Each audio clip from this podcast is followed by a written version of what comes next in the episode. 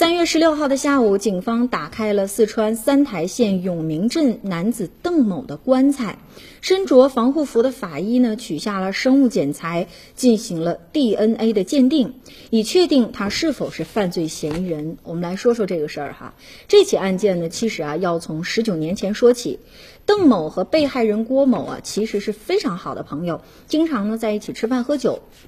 就在二零零一年的五月六号晚上，村里呢放电影。那个时候看电影啊，在农村那是非常受欢迎的，也吸引了很多村民。当然，这邓某和郭某啊，就是其中之一。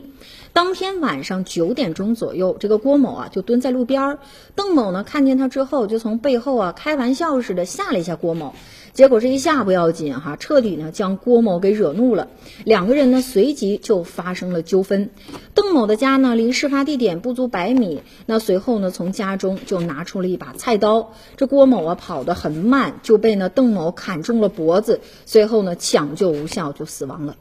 邓某呢，在砍人之后就潜逃开始。那个时候，通讯和网络呀，确实都不太发达，有关邓某的信息啊，也是很少的。警方呢，就将邓某列为了网上逃犯。同时呢，警方一直没有放弃追捕。就在二零二零年的年初，哈，三台县公安局连同绵阳市公安局的刑侦支队，成立了命案积案的攻坚专班，充分呢就利用大数据啊，深度研判分析，发现了这个邓某的一些相关的信息。那虽然经过调查邓某已经去世了但是警方啊必须以严谨科学的手段确认所埋之人就是犯罪嫌疑人邓某所以呢就有了最开始的那一幕。好了这就是今天天天读报会的全部内容我们明天见。